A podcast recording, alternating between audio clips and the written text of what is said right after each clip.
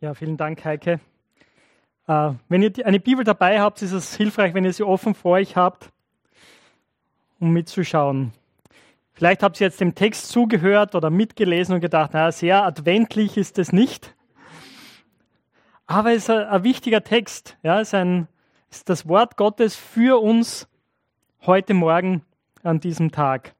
Und wir haben schon gesagt, äh, Unsere Predigtserie heißt heute im Licht von morgen leben. Und wenn ihr dabei wart, äh, die ganze Zeit oder immer wieder mal oder auch Predigten nachgehört habt, habt ihr gemerkt, wie diese beiden Themen, das Heute und das Morgen in den Thessalonicher Briefen immer da sind. Äh, und vielleicht hast du dir auch gedacht, ja, da ist wirklich auch eine Spannung, oder?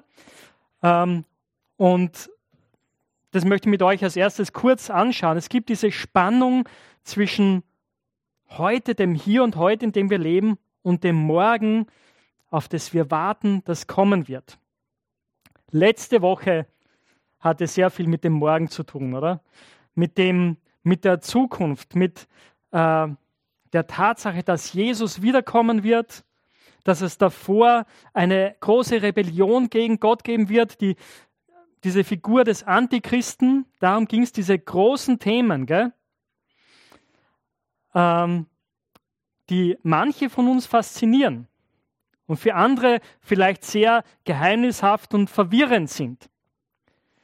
Und heute sind wir sehr prosaisch, basic, alltäglich im Heute gelandet. Und es ist spannend, ein bisschen darüber nachzudenken, so in welche, jeder von uns, denke ich, tendiert in eine oder andere Richtung. Einige von uns faszinieren diese großen theologischen Themen. Wir sind sehr zu Hause in diesem Morgen und setzen uns sehr gerne damit auseinander, studieren die Bibel und, und es fasziniert uns, diese großen theologischen Fragen. Andere von uns sind vielleicht sehr im Heute zu Hause. Oder dich interessieren die Fragen, hey, was, was hat mir das Wort Gottes für heute, für mein Leben hier und heute zu sagen? Was muss ich tun? Wie muss ich leben? Was wünscht sich Gott von mir? Und du kannst jetzt vielleicht kurz nachdenken oder auch dann später nachdenken, ja, wo, wo lande ich eher?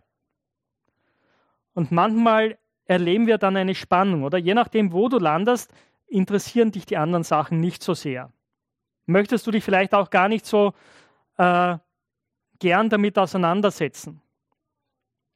Und manchmal erleben wir das auch als Gemeinden oder du erlebst es auch, wie, so wie Gemeinden ticken.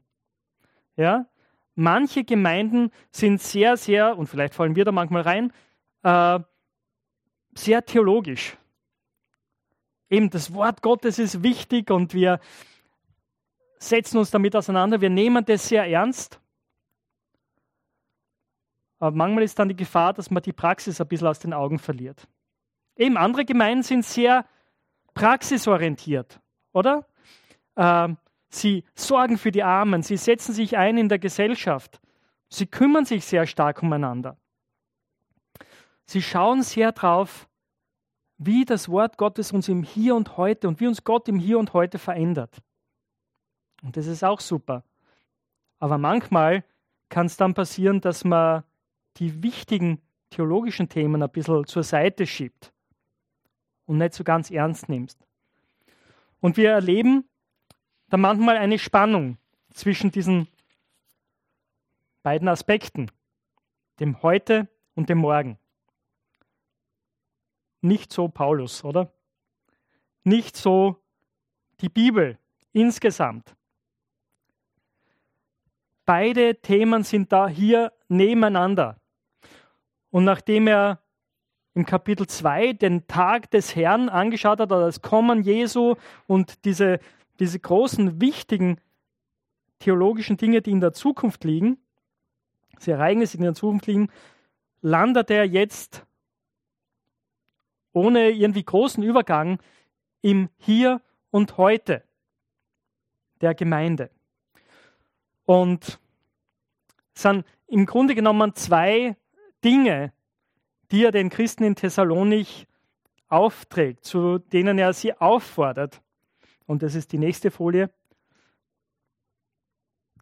Betet und arbeitet. Darum geht es in unserem Text letzten Endes, oder um diese zwei großen Aufforderungen. Betet und arbeitet. Betet, dass Gottes Wort in der ganzen Welt gehört wird. Und das zweite ist, gehorcht dem Wort, das ihr gehört habt wenn, also wir sind ja hier in einem katholisch geprägten Land, gell, und vielleicht äh, sagen die diese beiden Worte, betet und arbeitet etwas. Eigentlich kommt ein drittes Wort auch noch dazu. Äh, das kommt nämlich von ora et labora et lege. Ja? Betet und arbeitet und lest oder studiert. Und das war die Regel, die Benedikt von Nursia seinen Mönchen mitgegeben hat. Ja? Diese drei Dinge. Und wie wir an diesem Text sehen, er hat es nicht erfunden irgendwie, sondern er hat gute Grundlagen dafür gehabt. Gell? Das sind die beiden großen Aufforderungen dieses Textes hier. Und schauen wir uns zuerst den, den ersten Abschnitt an, die Verse 1 bis 5. Hier fordert Paulus die Christen auf, zu beten. Und äh, das ist auch ganz wichtig zu sehen und echt toll zu sehen, dass Paulus wirklich demütig ist, oder? Er sagt, hey, ich brauche es, dass ihr betet. Er hat in den beiden Briefen immer wieder für die Christen in Thessalonik gebetet, an vielen Stellen. Es kommt immer wieder zwischendrin, sagt er ihnen, wie er für sie betet. Und jetzt bittet er, dass sie für ihn beten, für ihn und sein Team. Betet für uns, damit sich das Wort des Herrn schnell ausbreitet und seine Herrlichkeit sichtbar wird.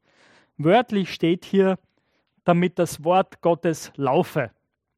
So wie ein Athlet, ein Marathonläufer vielleicht, ja, und dass es sich, aber die Idee ist, dass es sich überall ausbreitet, in der ganzen damals bekannten Welt. Dafür sollen sie beten. Und er, er, erinnert sie dran, noch einmal einfach ganz kurz, er sagt, hey, wie es euch, auch bei euch passiert ist. Das Wort Gottes ist zu euch gekommen, ihr habt es angenommen und es hat euer Leben verändert. Und das ist eine ganz wichtige Ermutigung und Aufforderung für uns auch, oder?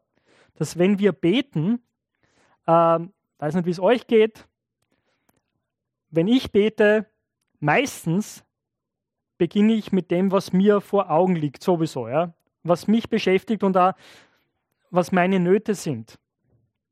Und vielleicht irgendwann ganz unten auf der Liste fällt mir ein, ah ja, da war doch noch was. Deswegen ist es so wichtig, dass wir diese Ermutigungen haben, dass wenn wir beten, dass wir die Welt im Fokus haben. Ich erinnere euch daran, wir haben zum Beispiel ein Ehepaar, das wir unterstützen, die Familie Daimel, oder nicht Ehepaar, eine Familie, die Familie Daimel, die sind in Japan und arbeiten dort mit einer Gemeinde zusammen. Es ist gut und wichtig, dass wir für sie beten. Und sie schicken auch regelmäßig Gebetsinfos aus. Wenn du die noch nicht kriegst, kannst du gerne auf mich zukommen und wir können sie dir weiterleiten, kannst dich selber anmelden. Beten wir für Organisationen wie die ÖSM, die Österreichische Studentenmission. Letzten Sonntag haben wir beim Missionscafé für die ÖSM gesammelt. Und gerade dieses neu gestartete Missionscafé, oder ist eine gute Gelegenheit, das mehr und mehr in den Blick zu bekommen. Dass wir nicht nur sagen, okay, das, was wir freiwillig spenden, ist für die und die Organisation, dieses Missionswerk, sondern ich kann gleich denken, ah, okay, ich kann für die beten. Beten wir, dass das Wort Gottes sich ausbreitet. Und ich bin sicher, jeder von euch hat eure, hat Leute, die, die euch am Herzen liegen, ja, für die ihr betet. Dann tut es. Warum ist es so wichtig? Vers 2, betet auch darum, dass Gott uns vor den falschen und bösen Menschen bewahrt. Denn nicht alle kommen zum Glauben. Oder andere Übersetzungen schreiben auch, denn das, der Glaube ist nicht aller Menschen Sache. Ja? Paulus war sehr realistisch und ich meine, er hatte es erfahren. Es gab Menschen, die dem Glauben sehr feindlich gegenüberstanden und die die Christen verfolgt haben die einen Aufruhr angezettelt haben, die dafür sorgten, dass sie ins Gefängnis geworfen worden sind, dass sie verprügelt worden sind. Und das ist damals passiert und das ist passiert auch noch heute. Es gibt Menschen, die böse sind, sagt Paulus, und betet, dass Gott uns vor solchen bewahrt. Und er verwendet hier auch ein Wortspiel, das im Deutschen nicht so ganz rüberkommt, weil das Wort Glaube und Treu ist im Griechischen dasselbe Wort, das hier wiedergegeben wird. Also, wenn er, es, er sagt, nicht, nicht alle Menschen folgen dem Glauben nach oder der Glaube ist nicht für alle Menschen wichtig, dann schließt er gleich darauf damit an, dass er sagt, aber Gott Gott ist treu. Gott ist zuverlässig. Gott ist vertrauenswürdig, auch wenn nicht alle Menschen vertrauenswürdig sind. Und das ist auch so wichtig, wenn wir beten, oder? Dass wir wissen, wir beten zu einem treuen Gott. Und in ihm ist auch unser Vertrauen begründet. Das ist gleich das nächste, was er sagt. In Gott ruht unser Vertrauen, dass er unsere Gebete erhört und dass ihr, sagt er den Thessalonichern, unsere Anweisungen befolgt. Damit legt er ein bisschen so die Rutsche zu seinem nächsten Abschnitt. Aber betet. Betet für das Wort Gottes in der ganzen Welt. Dass es verkündigt wird, dass es gehört wird und geglaubt wird. Darum geht es in diesem ersten Abschnitt. Und Paulus ändert diesen ersten Abschnitt damit, dass er sagt, ich vertraue auf den Herrn und ich bete zu ihm, dass er eure Herzen ausrichtet. Worauf? Auf die Liebe zu Gott oder die Liebe Gottes steht hier wörtlich und das Warten oder das Ausharren des Christus.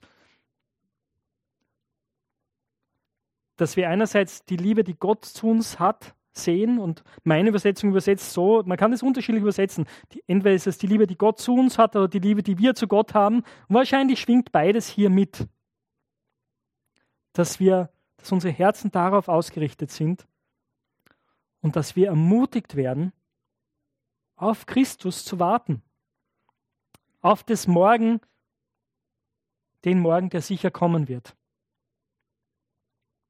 nämlich dass Jesus wiederkommt und dass wir bei ihm sein werden. Das ist dieser erste Abschnitt, das Gebet, dass sich das Wort Gottes ausbreitet. Und das können wir heute Morgen auch tun dann, später, dass wir unsere, für unsere Geschwister auf der ganzen Welt beten, die auch, manche gleichzeitig jetzt mit uns, manche schon vor einigen Stunden, manche später, sich zum Gottesdienst versammeln. Betet. Das zweite ist, arbeitet. Ich weiß nicht, ob du damit gerechnet hast, dass die Bibel so viel zu sagen hat zu so einer banalen, alltäglichen Sache wie Arbeit. In so einem relativ langen Abschnitt und relativ eindrücklich und ausdrücklich. Aber das ist der Punkt, zu dem Paulus jetzt kommt hier in diesem letzten großen Abschnitt im zweiten Thessalonicher Brief. Und er beginnt damit, dass er sagt, hey Freunde, Brüder und Schwestern, ich gebe euch eine klare Anweisung jetzt. Ja? Meidet den Umgang mit allen Brüdern und Schwestern, die ihre geregelte Arbeit aufgegeben haben oder die ein unordentliches Leben führen. Ja? Und Paulus greift hier etwas auf, was er schon im ersten Thessalonicher Brief geschrieben hat. Es hat offensichtlich Leute in Thessalonich in der Gemeinde gegeben, die aufgehört haben, ihrer Arbeit nachzugehen, die ihren Job aufgegeben haben und dann die anderen mussten sich um sie kümmern. Paulus hat es schon angesprochen und hat gesagt, das geht so nicht, das entspricht nicht dem, was uns Christus gelehrt hat geht wieder eurer Arbeit nach. Wir wissen nicht genau, warum sie das getan haben. Es gibt verschiedene Möglichkeiten. Eine Möglichkeit ist, äh, dass sie eben gesagt haben, ja, der Herr kommt wieder, wie wir auch in Kapitel 2 hier gelesen haben, gell? Und, und wir, müssen uns uns darauf vorbereiten. Und für so weltliche, alltägliche Dinge wie unsere Arbeit, also das, das, darum können wir uns nicht kümmern. Wir müssen uns ganz auf das Reich Gottes ausrichten und uns darauf vorbereiten. Das ist eine Möglichkeit. Aber vielleicht, vielleicht gab es andere Gründe auch. Ja? Vielleicht gab es also es gab auf jeden Fall in der damaligen Kultur gab es auch das, man nannte das das Klientelwesen, dass man sich an einflussreiche Bürger gehängt hat, ja, die für einen gesorgt haben und dafür hat man Dinge für sie getan. Also so Freundelwirtschaft im Prinzip.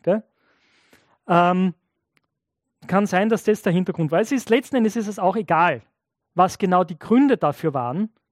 Der Punkt war, äh, diese Leute haben etwas getan, wo Paulus schon im ersten Brief gesagt habe, das ist falsch. Es ist falsch, dass ihr nicht eurer Arbeit nachgeht. Was jetzt ganz wichtig ist, wenn wir diesen Abschnitt jetzt anschauen, miteinander auch, und ich weiß nicht, was deine Lebenssituation ist, aber es kann sein, dass Arbeit in deinem Leben gerade ein schwieriges Thema ist. Vielleicht bist du arbeitssuchend und es ist schwer, einen Job zu finden. Vielleicht bist du auch ausgebrannt von der Arbeit. Vielleicht bist du gerade in einer Situation, wo du sagst, na, ich kann, ich kann echt nicht arbeiten, ich habe nicht die Kraft. Dann hörst du das als sehr, sehr harte Worte wahrscheinlich. Dann ist mir aber auch wichtig zu sagen, diese Worte sind nicht für dich. Es geht nicht darum, Leute, die, die schon am Boden sind, noch mehr niederzudrücken. Es tut das Wort Gottes nie. Na, aber es geht darum, äh, Leute zu ermahnen, die, die hier wirklich eine falsche Entscheidung treffen und die sagen, na, ich lasse es, in Wahrheit, ich lasse es mir gut gehen und, ich, und die anderen sollen sich um mich kümmern. Ja? Schauen wir uns das nochmal genauer an, was Paulus hier sagt. Das eine ist, er hat eine klare Anweisung gegeben und er sagt es jetzt noch einmal, er sagt zuletzt äh, eigentlich den, den, den Christen in der Gemeinde, hey, wenn ihr solche Leute unter euch habt, die, die sagen, wir gehen unserer Arbeit nicht nach, die anderen sollen sich um uns kümmern, dann bringt zum Ausdruck, dass das nicht okay ist. Meidet den Umgang mit ihnen. Und was er hier nicht meint, ist, er schließt sie nicht komplett aus, aber er sagt, hängt nicht mit ihnen ab, würden wir auf Neudeutsch sagen. Gell? Also macht da nicht mit bei dieser Lebensführung. Warum? Paulus sagt zwei Dinge letzten Endes. Er sagt, ich habe euch selbst ein Beispiel gegeben, wie man leben soll. Das sehen wir ab Vers 7. Denn ihr wisst, wie man unserem Beispiel folgen muss. Wir haben es schließlich auch nicht abgelehnt, zu arbeiten, als wir bei euch waren. Das Brot, das wir gegessen haben, musste uns niemand schenken. Vielmehr, vielmehr haben wir keine Mühe und Anstrengung gescheut und Tag und Nacht gearbeitet, denn wir wollten keinem von euch zur Last fallen.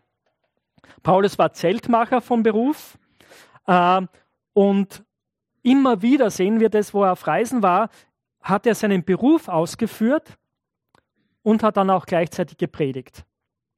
Und er ist auch ganz klar, und das sagt er in dieser Stelle auch noch einmal, das hätte er nicht tun müssen. Aufgrund seiner Berufung als Apostel, aufgrund seines Dienstes, wäre es okay gewesen, Unterstützung zu empfangen. Aber er hat es ihm freiwillig gemacht, um der Gemeinde auch ein Beispiel zu geben. Um ihnen zu helfen zu sehen, dass ja, der geistliche Dienst und ganz normale Arbeit keine Widersprüche sind, sondern dass das zusammengehört. Wir wollten euch ein Vorbild sein, nach dem ihr euch richten könnt. Das ist das, was er ihnen vorgelebt hat. Ein Beispiel. Und dieses Beispiel war ganz, ganz prägend, nicht nur für die Thessalonicher, sondern letzten Endes für unsere ganze Kultur eigentlich diese westliche Arbeitsmoral hat unsere ganze Kultur geprägt. Es hat im ich glaube Anfang 20. Jahrhunderts war es, hat ein ganz einflussreiches Buch gegeben von Max Weber.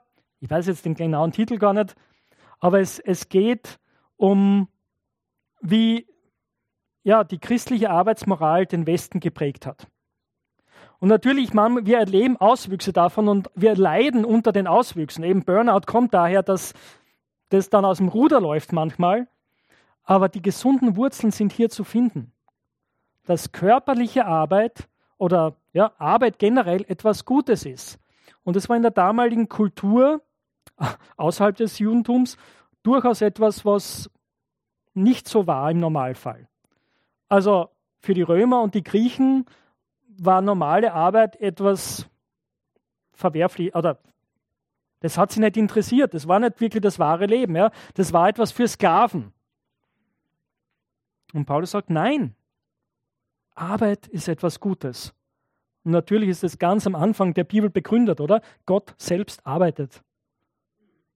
Wenn wir das erste Kapitel der Bibel anschauen. Gott arbeitet. Und dann am siebten Tag ruht er. Das ist der Grund für das, was Paulus ihnen vorgelebt hat.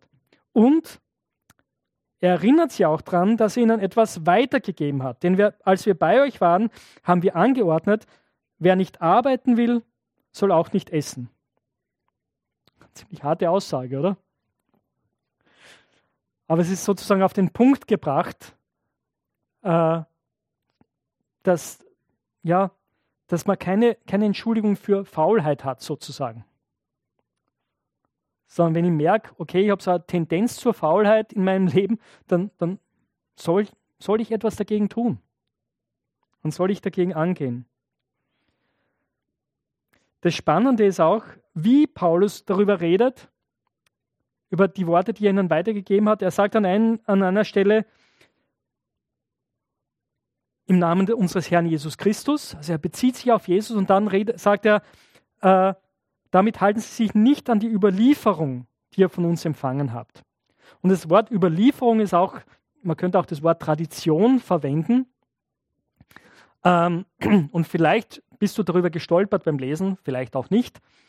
Äh, aber das ist spannend, weil in einigen Stellen in der Bibel ist dieses Wort Überlieferung ein, ein negatives Wort. Vielleicht denkst du dran, als, als Jesus darüber redet in den Evangelien, greift er das immer wieder auf, dass er sagt, äh, ihr habt das Wort Gottes abgeschafft und haltet euch an die Überlieferung von Menschen. Das ist das, was er zu den Pharisäern sagt. Also da ist es sehr negativ besetzt. Da ist es was Schlechtes. Hier ist es offensichtlich was sehr Gutes. Hier verwendet Paulus dieses Wort Überlieferung positiv. Aber was meint er damit? Warum verwendet er dieses Wort? Die Worte, die Paulus den Christen dort weitergegeben hat, waren etwas, was er selbst empfangen hat, was ihm anvertraut worden ist. Das war die Überlieferung, die letzten Endes auf Jesus selbst zurückgeht und die alle Apostel miteinander geteilt haben. Die Lehre der Apostel, das ist das, was er hiermit meint.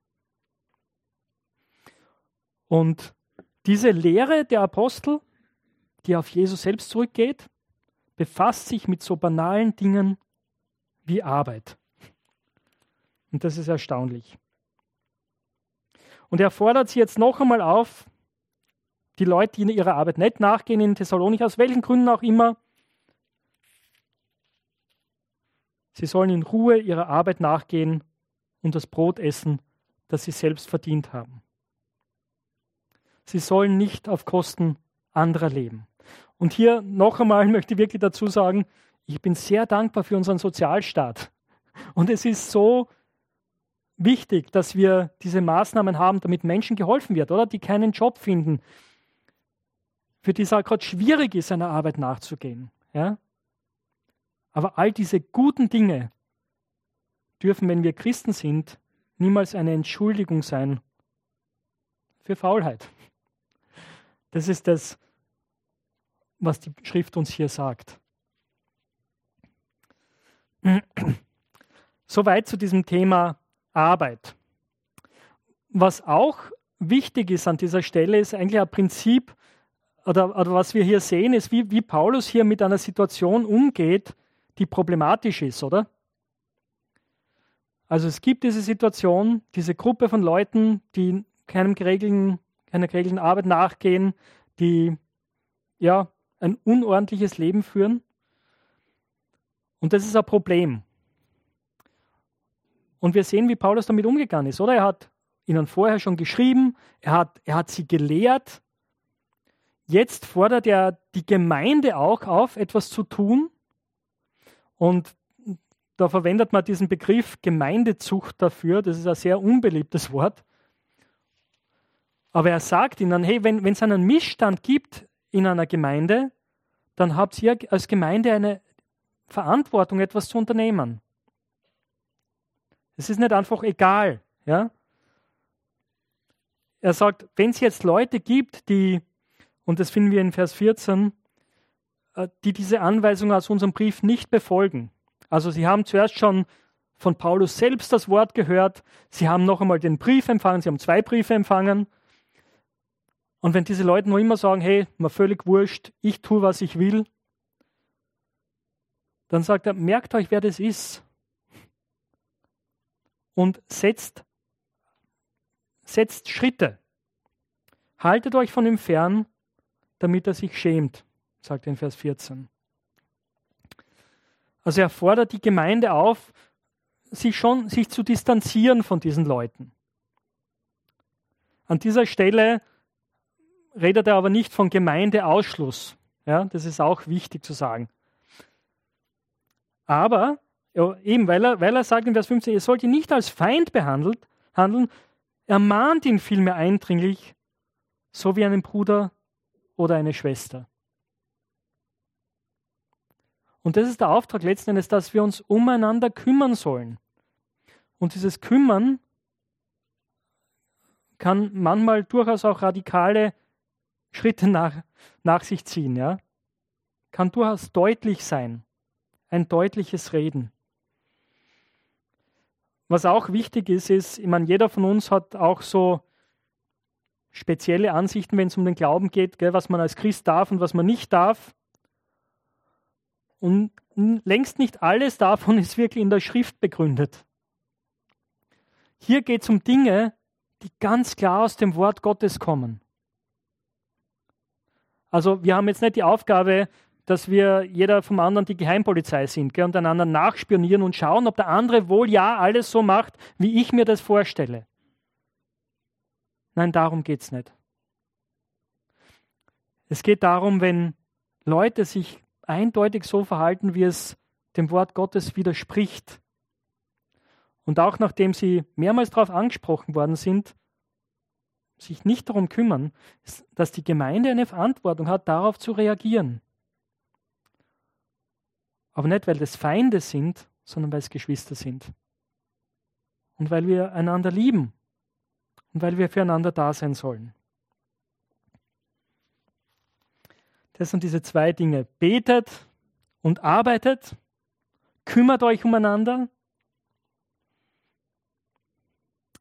Was brauchen wir dafür? Das ist ganz am Ende dieses Briefes. Einerseits eine Art und Weise, wie Paulus seine Briefe immer abschließt, aber andererseits ist es das, was wir wirklich zutiefst brauchen.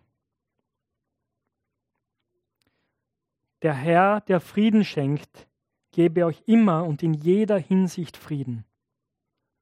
Der Herr sei mit euch allen. Dann meinen persönlichen Gruß schreibe ich Paulus mit eigener Hand. Das ist mein Zeichen in jedem Brief. So schreibe ich. Die Gnade unseres Herrn Jesus Christus sei mit euch allen. Einerseits haben wir hier ganz spannend in Vers 17, oder? Äh, so Seal of Approval oder das Authentifizierungszeichen Paulus unterschreibt hier eigenhändig und sagt, das ist die Art und Weise, wie ich schreibe. Ja, das ist mein Qualitätssiegel. Dieser Brief ist wirklich von mir, das ist meine Unterschrift. Aber das ist eingebettet in einer ganz, ganz wichtigen Aussage, oder?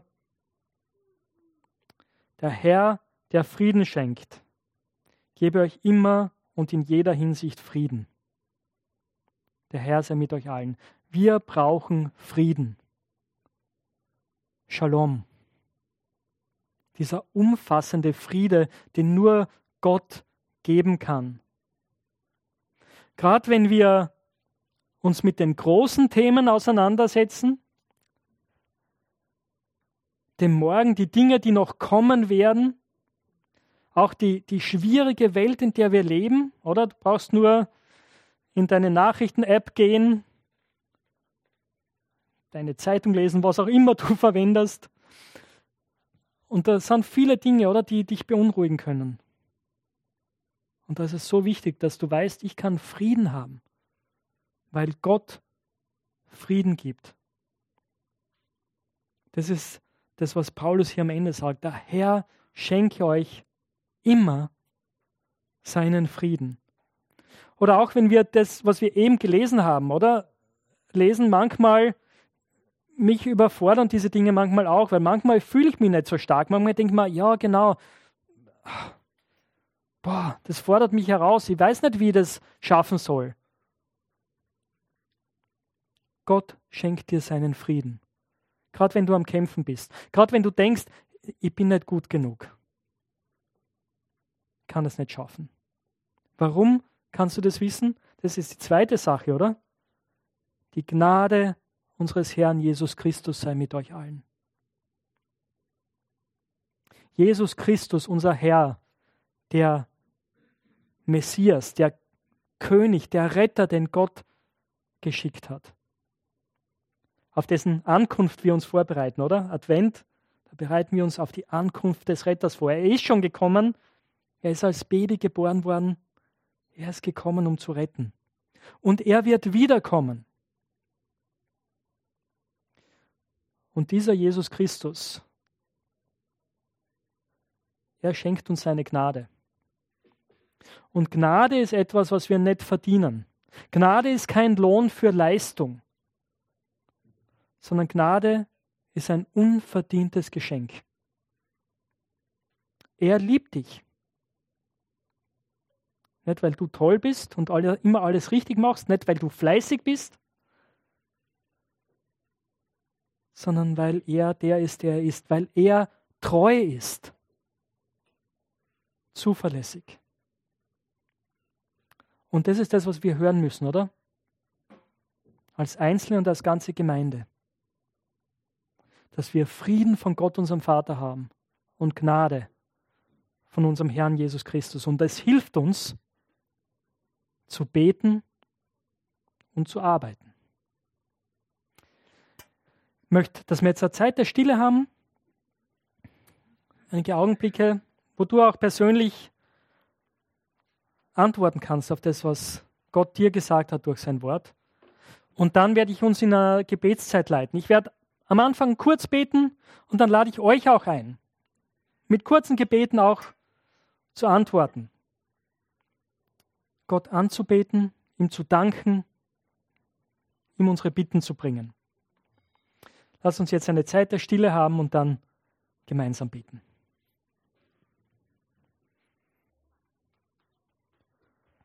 Herr, und wir denken an die Gemeinde weltweit. Wir danken, dass dein Wort läuft rund um die Welt, dass es sich ausbreitet. Wir beten für Familie Daimel in Japan, mit denen wir verbunden sind, und beten für die Gemeinde dort vor Ort, dass ja, du sie stärkst und ihr Licht leuchten lässt, Herr. Wir danken dir für die Arbeit von Herzwerk hier in, in Wien unter Menschen, die in Prostitution sind. Wirke du durch sie und segne sie. Danke dir für Bernadette Mitterhofer und ihren Dienst im Zusammenhang mit Bibelübersetzung äh, bei Wycliffe. Segne sie, stärk du sie und ja, hilf ihr, ihr Team, mit dem sie arbeitet, gut zu betreuen. Herr, wir beten für andere Leute, auch hier aus unserer Gemeinde, die im Missionsdienst stehen. Wir beten, dass du sie segnest, dass du sie stärkst und verwendest. Und hilf uns allen, dir zu vertrauen in unserem Alltag an Tagen, wo die Sonne scheint, wo wir uns stark fühlen und äh, voller Mut unseren Alltagsgeschäften nachgehen. Und an Tagen, wo wir vielleicht kaum aus dem Bett kommen weil uns die Kraft fehlt. Danke, dass du an allen Tagen da bist. Amen.